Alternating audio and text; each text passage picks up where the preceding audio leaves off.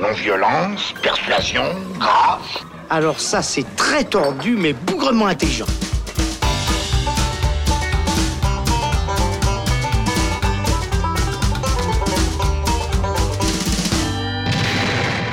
Bonjour à tous, c'est Robin et bienvenue dans le Saloon consacré cette fois-ci à la sortie de Hellboy en ce euh, 8 mai 2019 dans les salles en Suisse et en France. C'est un nouveau projet, on doit bien vous l'avouer qu'on a vu ça un petit peu d'un mauvais œil lors de son annonce. Il faut dire que du côté de l'équipe du Saloon, on aime particulièrement le travail de Guillermo del Toro qui a adapté Hellboy en 2004 et en 2008 déjà au cinéma. L'œuvre de Mike euh, Mignola, donc sortie euh, en 1994 en comics, est réadaptée cette fois-ci à l'écran par Neil Marshall et on va en parler aujourd'hui avec deux invités qui ont franchi la porte du Saloon. Tout d'abord euh, Florian Pouclin, salut Florian. Salut Robin Et Thibaut Ducret, salut Thibaut. Salut Robin Alors, si vous êtes prêts, est-ce que Hellboy va nous rendre rouge de colère? Eh bien, on va le savoir dans quelques instants.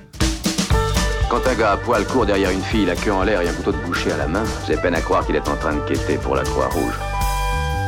Cela faisait presque dix ans que le réalisateur Neil Marshall n'était pas revenu dans les salles avec un film. Il a notamment beaucoup travaillé sur les séries télé et le voici donc revenir avec cette troisième adaptation de Hellboy au cinéma.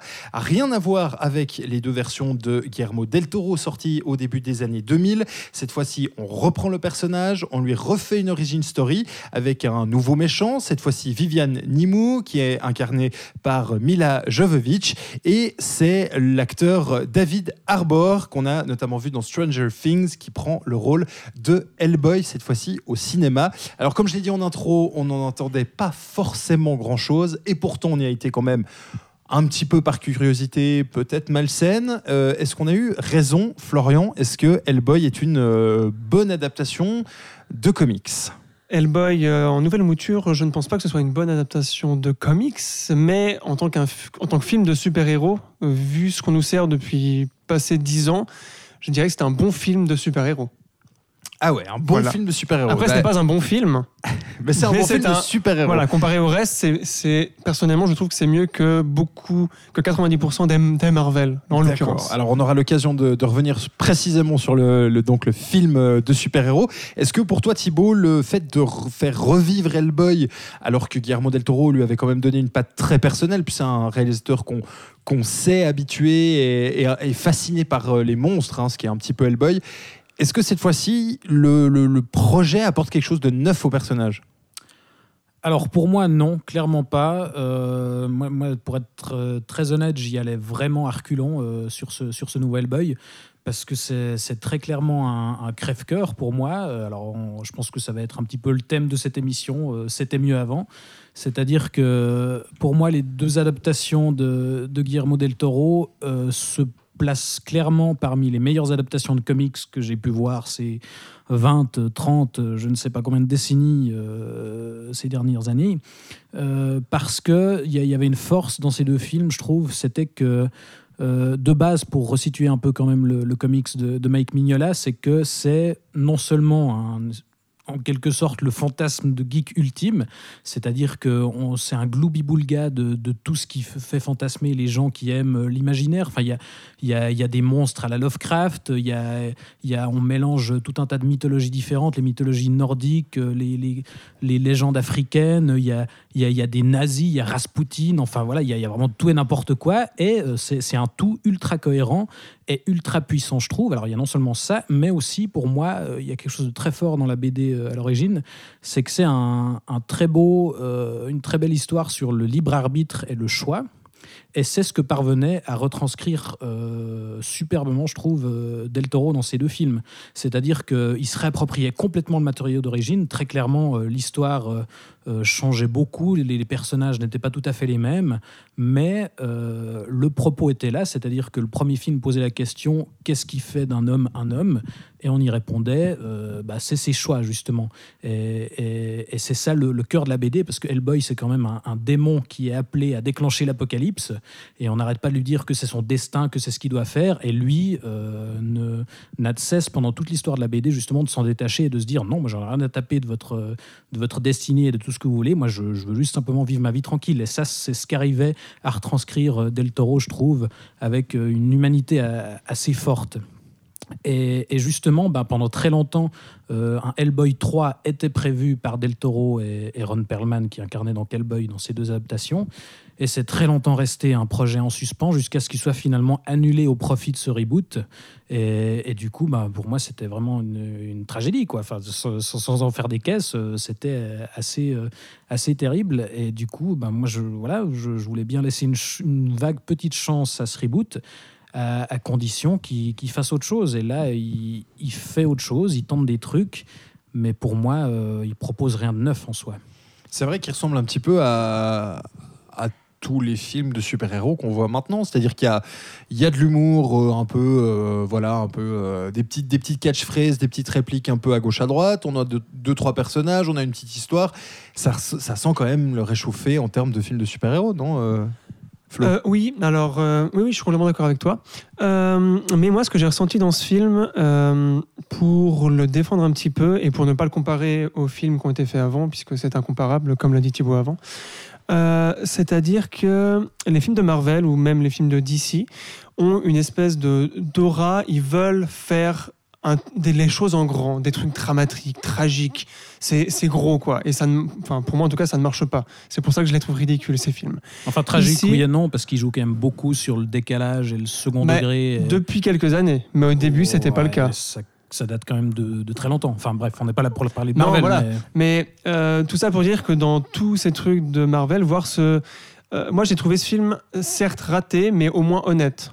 C'est-à-dire que j'ai jamais senti à aucun instant que Neil Marshall voulait euh, faire une grande œuvre, en fait. J'ai même senti euh, qu'il s'est fait plaisir, en fait. Euh, on reconnaît bien son, style. Je trouve qu'il n'est pas du tout cadré. Je crois que c'est le gros problème de ce film, c'est que Neil Ma- Neil Marshall fait tout et n'importe quoi et que ça va dans tous les sens.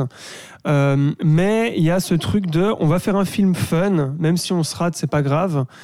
Euh, et que du coup, je sens, bah, du coup, il y a beaucoup moins d'implication dans l'histoire et dans le personnage. Moi, je sais pas comment ça s'est passé, comment les producteurs ont proposé à lui ou à quelqu'un d'autre, j'en ai aucune idée. Mais ça sent beaucoup le film de producteur et que Neil Marshall, vu qu'il n'avait rien fait depuis 10 ans et qu'il disait Boy visuellement, c'était quand même un peu intéressant parce qu'il a quand même de la gueule, tout ça, euh, qu'il a fait ce, pro- ce projet, mais que c'était pas un projet de cœur, mais qu'il s'est quand même dit, bah, tant qu'à faire un film avec du fric qui va être fait pour faire du fric, donc qui va être de toute façon, ils vont tout- les producteurs vont de toute façon me faire chier, autant que je fasse le maximum de trucs fun entre guillemets. Et, et ça, je l'ai ressenti, c'est-à-dire qu'on sent euh, qu'il l'a fait euh, pour s'amuser. Enfin, et moi, j'ai ressenti ce côté-là, en fait, même si le résultat n'est pas à la hauteur de ce qu'on pourrait attendre, euh, voilà, du comics et des films qui ont été faits avant. Je trouve que c'est un gros point positif. Un film non prise de tête. Ça fait longtemps que j'en avais pas Ah vu, oui, là, surtout vrai- récent. Là, c'est vrai qu'on se prend pas la Oui, non, tête, mais hein, du côté positif. Enfin, Oui, moi, oui, non, particulièrement, j'ai ouais. été vraiment preneur du côté humour. Il y en a beaucoup, peut-être un peu trop. Mais moi, les, les punchlines qui sortent tout le temps euh, dans le comics, elles y sont. hein. Moi, c'est un côté que j'avais énormément aimé dans le, le comics, c'était ce côté complètement anti-héros. Le problème aujourd'hui, c'est que le- le- la figure du anti-héros a été Deadpool. surexploitée depuis 5-8 ans, je Ouais, crois. c'est clair. Donc là, c'est difficile de revenir. Mais enfin, le comics à l'époque était super novateur pour ça aussi, Mm. parce que c'était un, un anti-héros qui, qui, qui marchait bien. Et euh, voilà, tout ça pour dire que moi, je trouve quand même qu'il y a ce côté positif de, euh, du film fun et qui, euh, moi, j'ai pas trop vu le temps passer. Et ouais, ce, ce truc, euh, un manque d'ambition positive en fait. Voilà. Pour résumer euh, mon avis, euh, malgré tous les défauts. Ouais. Mais il y a beaucoup de défauts hein, quand même. Bah, tu parles du- de ce côté un peu, euh, voilà, on, on- on fait les choses à fond, on veut, on veut chercher du fun. Euh, Est-ce que toi, Thibaut, t'en as eu un petit peu quand même de fun ou finalement t'es resté un peu sur le carreau? Mais alors, pour être tout à fait honnête, tr- très rapidement, je, je- je me suis complètement détaché du film parce qu'effectivement, comme le, le pointait Florian, il y a. Il n'y a aucune attache émotionnelle finalement dans, le film. Euh, contrairement à. euh, je suis désolé, ça va être la, la comparaison euh, un petit peu désavantageuse, mais contrairement à un Del Toro qui se réappropriait euh, vraiment l'histoire de base et qui en faisait vraiment. euh, Enfin, qui le transposait dans son univers et qui en faisait vraiment quelque chose de personnel, là en fait, euh, le scénario euh, adapte trois gros tomes de- des comics qui sont très importants, qui sont liés justement à cette reine de sang incarnée à l'écran par, par Mila Jovovich. Et, et en fait, euh, non seulement ils essaient d'adapter cet arc-là, qui est un arc assez important dans le comics, mais en plus, on va piocher à droite à gauche pour ramener des trucs emblématiques, des, des personnages comme la, la Baba Yaga, cette sorcière euh, issue de la, la mythologie russe, ou, ou d'autres personnages qui sont dans d'autres histoires qui n'ont absolument rien à voir. Et on essaye, aussi, voilà, Excalibur. Enfin, Ouais, comme alors tu ça, disais, justement, ça fait partie de cet arc-là. Ouais, ouais. Et, et autant euh, Mignola, dans son comics, arrive à rendre ça parfaitement cohérent, même s'il part dans tous les sens, euh, par petites touches, il construit son histoire et finalement ça, ça prend sens euh, euh, au final. Mais, mais là, moi j'ai vraiment eu l'impression que ça partait dans tous les sens. Et, effectivement, je suis, je suis assez d'accord avec Florian dans l'absolu sur, sur l'honnêteté du truc. Moi, Neil Marshall, c'est un, réalisateur que je trouve très surestimé. Mais effectivement, si je dois lui reconnaître quelque chose, c'est son honnêteté.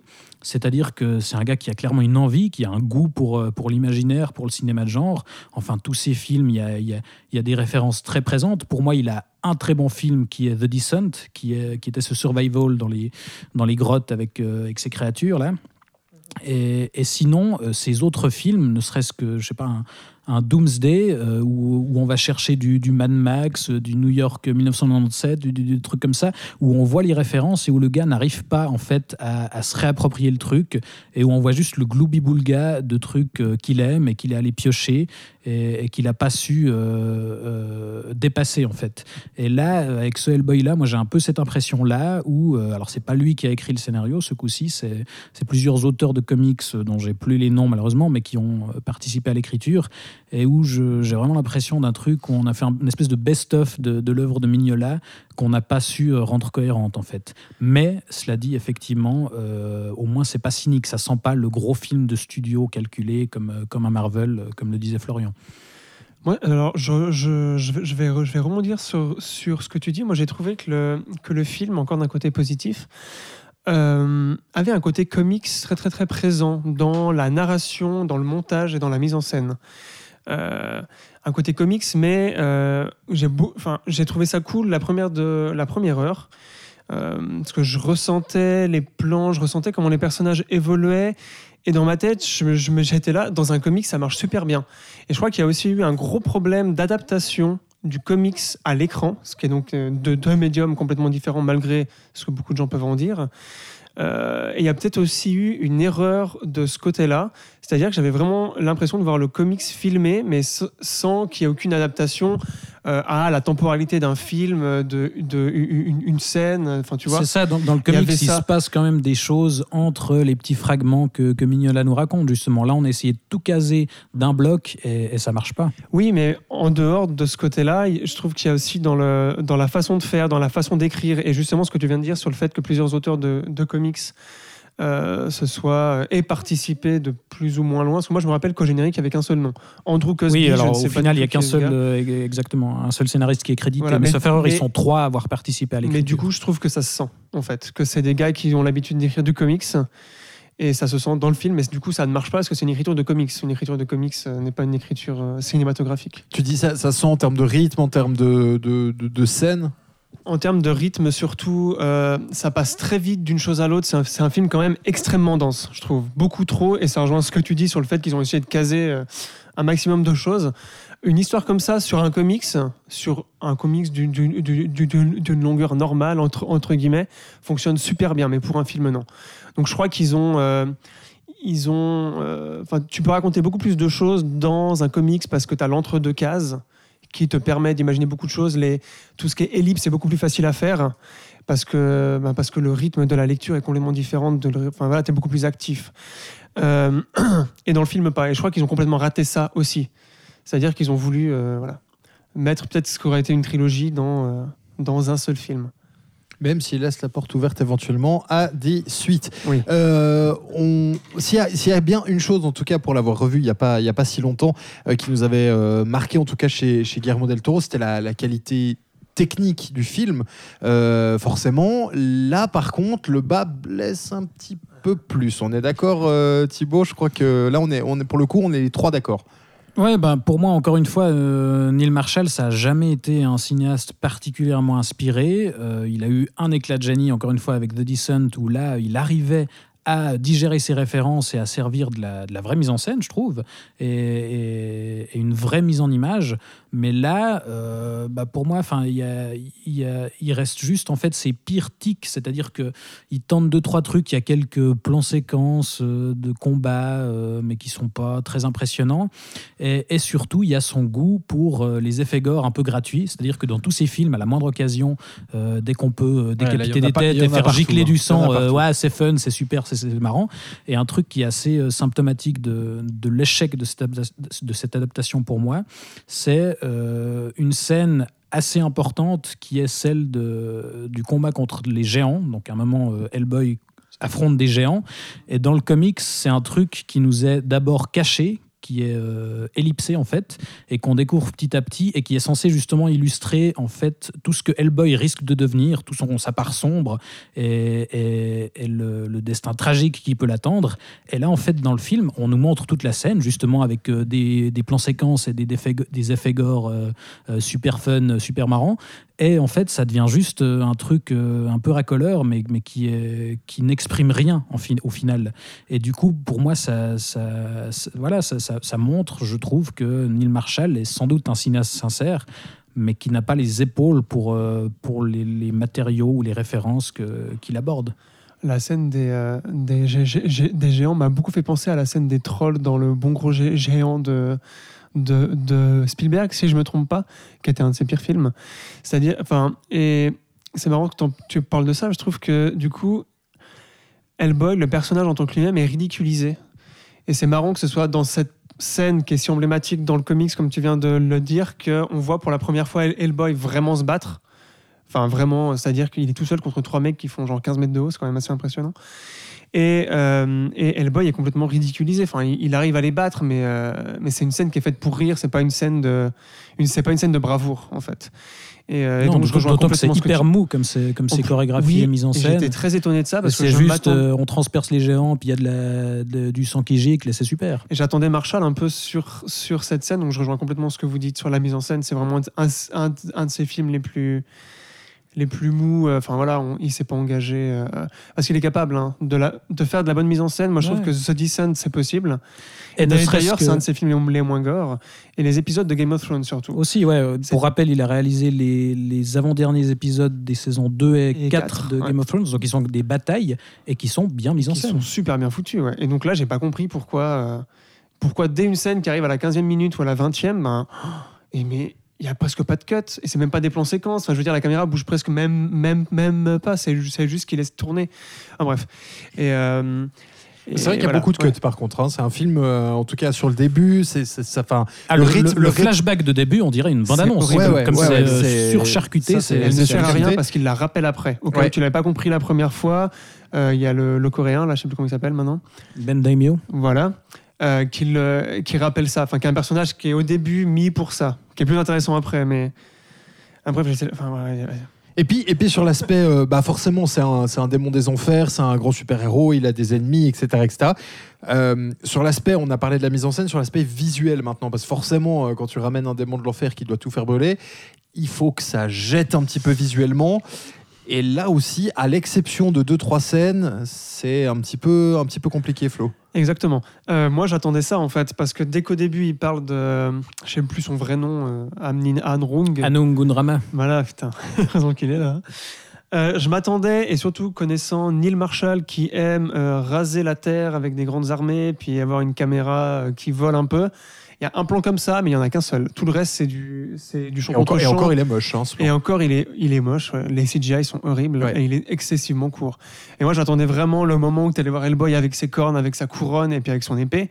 Et c'est très court et c'est très mal fait. Mm. Et ça vient beaucoup trop tard. Et euh, non, là, il- là, il aurait vraiment pu faire. euh, Enfin, enfin voilà, moi j'attends ça. Voilà. Hein. Mais ne, ne serait-ce aussi qu'en termes de, de direction arti- artistique, je trouve que, Oui.